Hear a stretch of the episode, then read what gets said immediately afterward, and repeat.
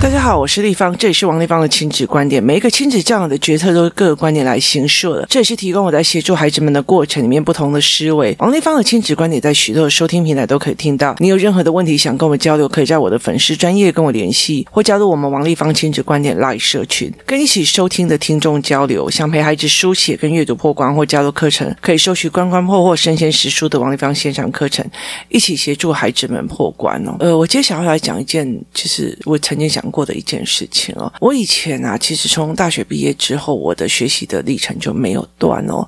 那因为我自己的体质的关系，所以我就认识了一届所谓命理界的呃人。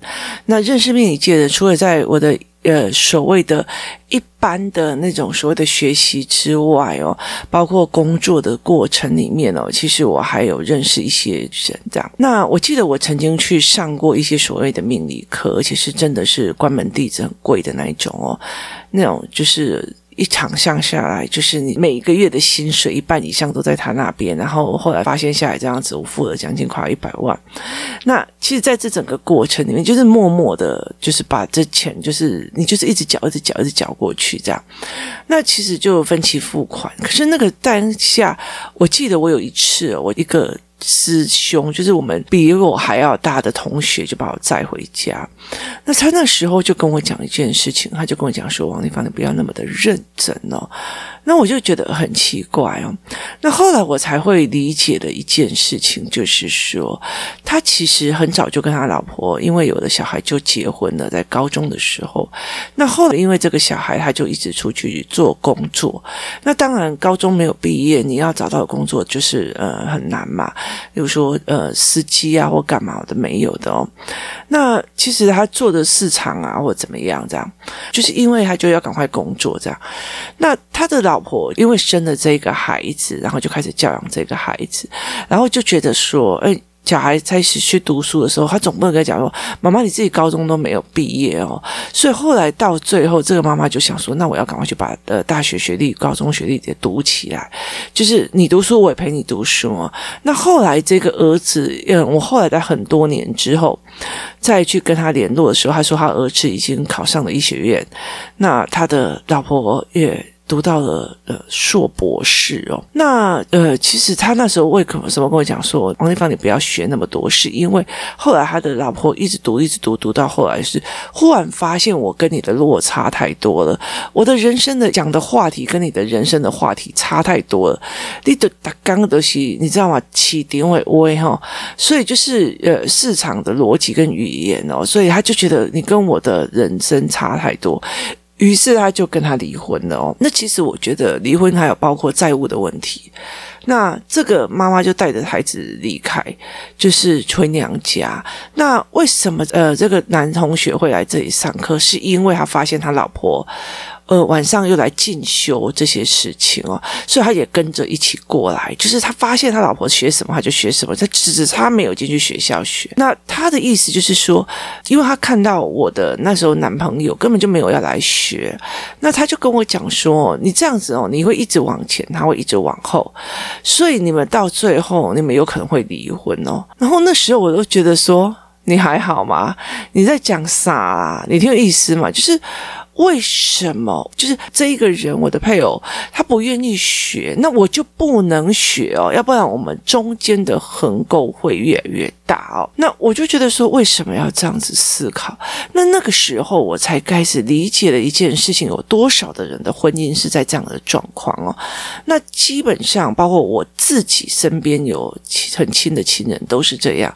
他觉得我老公就是喜欢喝啤酒啊，他就喜欢跟人家怎样怎样说。她一天到晚就陪着她老公去跟人家喝酒，然后吃那下酒菜，或叫人家来，然后谈的都是讲那些，嗯，反正就是打屁呀、然后干嘛的没有。那其实就是我认识的这一对哦，就是他其实。呃，老婆是研究所，可是老公其实就只有呃专科。那其实她老公喜欢喝啤酒，干嘛？他就说你不要书读那么多，这样子，这样，这样，这样。好。其实他认为，觉得如果他喝啤酒，我就要呃取悦他，所以他就是每天就跟着他到处去喝干朗啉酒的啊，拉低赛这样子哦。然后他们也活得很开心啊。我觉得这都是个人选择。我觉得他们夫妻就常常嗯，我喜欢这样的，然后两个人就可以恩恩爱爱啊。可是这不是我的选择啊。我我觉得我只要超过三天或四天，我的脑袋里面没有新东西进去，我就觉得我灵魂干枯，我就没有办法这样。可是孩子的爸爸，孩子爸爸。他会觉得，我就算一直打电通，每天这样混着，我也觉得很开心哦。但，我们会越走越远哦，甚至我们的呃婚姻也并不一定可以存续在其中哦。那这个对我来讲，OK 呀、啊，你知道吗？又谁一定要婚姻离婚又怎么样哦？然后离婚之后，我才不需要去面对死亡，以后不需要去在他们的祖先牌位里面去面对婆婆婆婆的婆婆婆婆的婆婆的婆婆的婆婆，那么多可怕！就姑娘们要多好啊。那其实我觉得在这整个过程里面，我在。思维这一块的时候，我觉得非常非常的有趣哦。对我来讲，我觉得我没有办法接受，我没有办法接受，我不能往前，只因为我要配合别人而落后哦。然后，其实后来，其实我觉得在这整个过程里面，我忽然发现了一件事情哦。呃，其实，在工作室里面，以我儿子来讲，他会跟四五年级的开始对话，然后，而且其实他们的思维模式已经开始在对话。那有时候他们会用思维性对话，有时候会用竞技型对话。例如说，我的球的球技，我的事情要跟你们这样子。一起对话，诶，上次那个教练哦，或者是星期几的哪个教练，他说的什么事情，他动作是怎么样？所以其实呃，他们就会用这样子的语言来对话，这样子哦。可是，在那个时候，我就会有告诫了几个呃，其中几个妈妈，我就跟他们讲说，你们要开始赶快跟孩子有呃实质上的对话。其实，我觉得我这一件事情已经讲很久了，可是我觉得后来会觉得说。如果你本身就不想要对某一个东西专精，然后跟孩子对话，我觉得接下来就完全没有了，完全没有这件事情哦。所以其实我觉得人呃的程度是什么样子不重要哦，或者是说很多的东西的美感、磨工更重要。其实最近网络上有一个那个他在讲他跟小孩的教养的状况哦，然后诶，我忘记他叫什么名字，那。我记得他是，嗯，就是在跟那个什么，在跟那个。中国比赛赛车啊，然后后来他常常网络上讲他小孩教养的，他还带着他的儿子去所谓的酒家哦，教他说，你就已经花钱来了，你为什么不要摸两下这样？其实对一个女生来听这件事情，其实是蛮低俗的。可是我后来在想这件事情的原因，在于是说，其实这个爸爸有试图的想要把他在社会上运作的美美嘎嘎哦，交给他自己的儿子，就是去看懂，就是这个人为什么到五六十岁一。无所成哦，因为他都要那种轻松的工作。这个怎样怎样？这他讲话虽然是在很多人觉得就就就是看起来好像很粗俗啊，讲到说要摸两下干嘛的，可是其实他在传递了他自己人生里面所思考的一些事情，曾经思考过的事情哦。那。跟很多人，就是其实有很多人，他一直在没有办法理解的一件事。当孩子越来越大，你没有办法有一个所谓人生思索，或者是一些很多事情在跟孩子对谈的时候，你还是把他当婴幼儿，只是顾他吃喝跟写作业的过程里面，其实你到时候会丧失了跟孩子对话的一个模式。那后来他们就跟我讲说，因为他们老大来上了思考班，老二都还很小，他就觉得我跟老大讲，老二就听不。不懂啊，那怎么办呢？就是，然后他就会飘飘走。那我就觉得很奇怪，为什么老二一定要听得懂哦？那我的两个小孩，一个现在已经国九了，然后一个是三年级哦，他们两个差六岁。那有时候我常常在看网络啦，我在看书的时候，我就笑出声。那我女儿就说什么什么什么什么我也要看哦，那我就给她看。那有时候是一些英文的笑话，那有一些是逻辑上的笑话，然后有一些是呃有一些东的笑话。然后我儿子就我也要看，我也要看，我也要看。然后他给他看，因为他就看不懂嘛。那他看不懂的时候，我就说哦，因为你还没有英文的知识，所以你看不懂是必然的。然后他就很生气，说：“我看不懂，你要解释给我听。”我说：“没有，不好意思，你把能力拉起来了。原来有些笑话是必须要有知识背景才看得懂的。那像那时候，川普跟希拉里在选举的时候，哎，网络上有一个笑话，就是今天最痛苦的音就是这三个音哦。然后就画了一个五线谱，然后上面有音符这样子。然后我就看不懂，然后我就拿给我女儿看，因为她有学谱嘛。”她一看就说啊，就 C 拉瑞哦，所以就是那个位置是 C 拉瑞，那我就没有单纯的去看的，那我就笑出来了。可是我儿子就看不懂，因为他不知道川普是谁，他不知道 C 拉瑞是谁，他也根本就不知道什么五线谱的 C 拉瑞是什么东西，所以其实会跟他讲说，你看妈妈也看不懂啊，这要姐姐看得懂的，就是如果你有具备的知识跟有。这个东西才有嘛，你了解的意思嘛？所以其实很多的笑话，你都一定要去有同样的一个知识，你才可以去理解的。所以其实，在很多的过程里面哦，我又跟你讲，因为你没有必备知识，这个看懂这个东西，你要懂呃音符的必备知识，然后懂英文的毕业证，那你还要政治后面的必要知识。所以，当你这些没有来的时候，你就是不可能去理解这个笑话。所以，其实对我儿子来讲，那时候很像受伤。那我就跟他讲说：“你不喜欢这种看不懂的感觉，妈妈陪你练。很重要的一件事，其实我陪你练，知识很重要，连笑话都会看不懂。所以，其实我会陪他去练这一块哦。那很多人就会跟我讲说，这样小孩会很受伤。我觉得受伤什么？其实对我来讲，为什么要那么担心孩子受伤？他受伤之后，可以转化成力量跟。受伤之后，可以转化成自自暴自弃，都是你能决定的。那你为什么一定要害怕小孩受伤？有时候小孩不受伤，他没有办法往前的哦，他没有办法有警惕跟思维的，所以我就会推他们去做。其实，在我的女儿跟小孩，就是弟弟差六岁，因为他那时候已经开始会学认字了。其实，当小孩一个会学认字，一个不会学认字哦，你就要放弃了他们两个小孩一定要共同成长的这一件事情，因为学认字了之后，他可以借由阅读，借由知知识，它可以像个海绵一样，非常快速的扩张的吸收知识。这个时候，你还叫他要把那个知识挤干的来配合幼儿哦。就跟其实那个大哥在跟我讲一样，王丽芳，你不要学，因为你的男朋友没有在学，你的老公没有在学，你不要学这些东西哦，你要配合你老公，你可以给你们救啦，你可以去干朗拉迪赛啦。我觉得那个东西对我来讲是没有办法的哦。我想学，我就要去学；我想要一直往前，就要一直往前。你停下来是你的事情哦。所以，其实，在人家讲，怎么说？呃，自由社会现在就是这样子的，一点没有贞操观念，没有什么观念，所以。台湾的离婚率才会那么高。我跟你讲，离婚率最高一件事情，是因为以前农业社会哦，我就是种这个田，你也种这个，我们就搭伙过日子而已哦。所以大家都没有长进，都在那样样是一一定的。可是如果有一个人，现在这个时候，一个人一直一直往上，一直学上去，一直读上去，他会不会看得起？不要说看得起他，他就是没有话跟那个。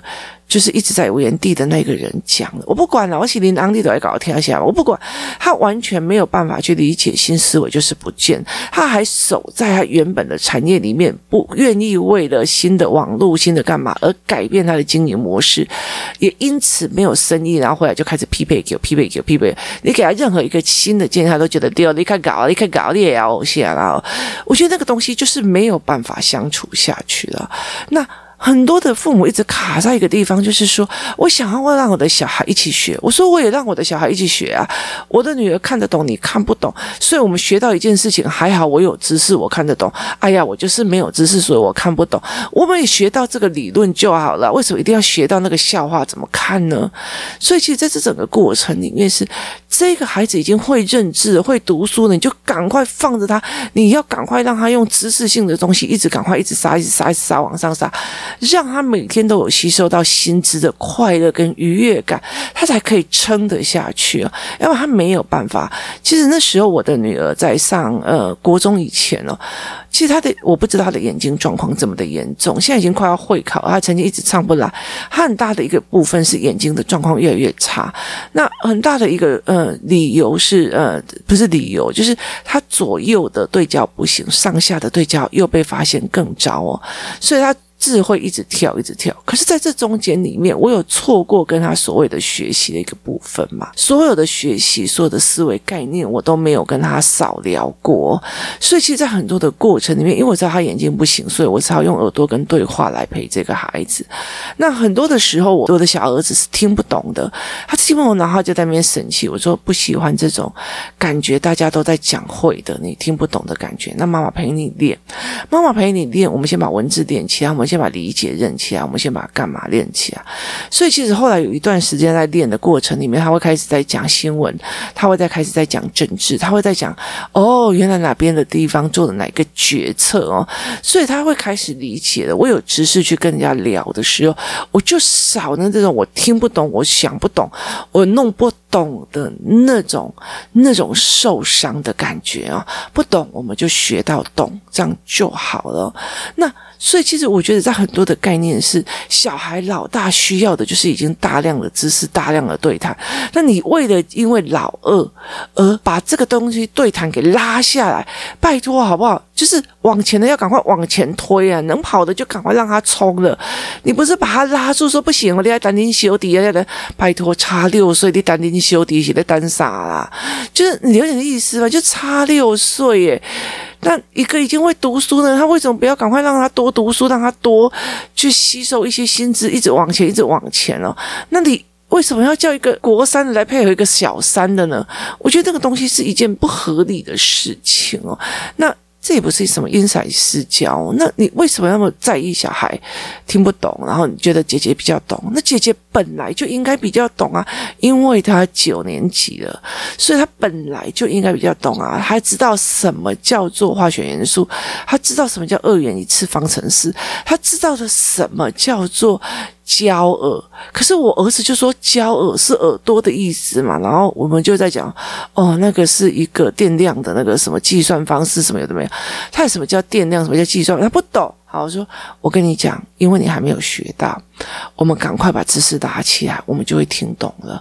我们把知识打起来，而不是我听不懂啊，你要说到我懂，你要怎样怎样怎样。我跟你讲，这世界不会配合你听下来的。如果我叫我的女儿停下来陪这个弟弟，我告诉你，我的女儿不会愉悦在她所有的知识里面，而我会丧失了跟我女儿用知识对谈的、跟你做知识思维的这一块非常重要的事情。其实，在很多的时候，例如说，我觉得某一个长辈的教学方法变了，然后我必须要跟他断舍离。我觉得在很多的事情里面的夹杂的痛苦度，或者是我的选择痛苦，我其实都会跟我的女儿说。我现在创业做到什么样的决策的？我今天 podcast 做到什么样的概念？我遇到哪个孩子？我遇到人产生了什么样的面向？我其实都会在跟我女儿谈。我儿子听得懂听不懂，那他是他会在旁边听，可是他会一直提出疑问来。可是不代表我因为觉得你们都是小孩子，所以不应该懂。因为你弟弟听不懂，所以我不应该。因为你弟弟会出去乱讲，所以我不应该跟你讲。所以我不会用这样的状状况。其实我觉得，当老大一直往前冲。冲的时候，你的老二也会想要站起来，急起直追哦。那为什么一定要把老大拉住，让老二慢慢跟上？我觉得这整个逻辑其实是不对的。妈妈太在意整家的和谐跟大家的听得懂，而必须要去做。某方面的某个人的妥协，可是其实你已经错误了他这一个小孩必须要往前的一个状况。所以其实像我儿子，他会常常呃思维的某些事情，其实已经开始贴近他姐姐的东西，是因为他姐姐一直往前冲，他也想要往前冲。所以很多人就会觉得我要配合我老二哦，然后让老二也听得懂，不要让他怎样啊，跑掉跑掉就跑掉，听不懂跑掉很正常的。拜托，现在如果叫我去什么呃医学系。细菌研讨会啊，什么 logo logo，我不小心被骗进去，娘娘我也会跑掉，要不然就是一直在那边划手机，划到我自己思绪跑掉，我也并不一定会完完全全的去把它听完。了，我觉得好像很正常，因为我没有那个必备知识去听懂他们正在说什么，那。我可以有两种啊，我都真的很在意的话，我就拼回去，去拼命把它弄懂，那就这样而已嘛。所以其实为什么一定要去呃拉着一个人哦去做？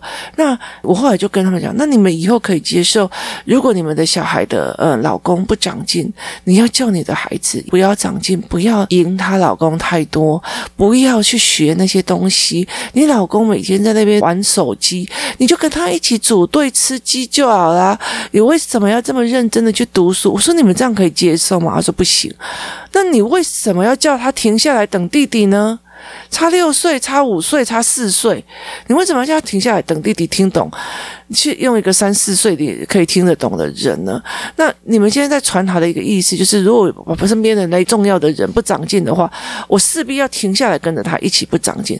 我觉得那个逻辑不对。各有各的山，各有各的人生。你必须要往前爬的。他该四年级，他往前冲就应该往前冲；他该三年级就该往前冲，就该往前冲。那为什么一定要我要配合那个小的？我要配合那个微弱的？我要配合那个东西呢？我觉得我没有办法哎。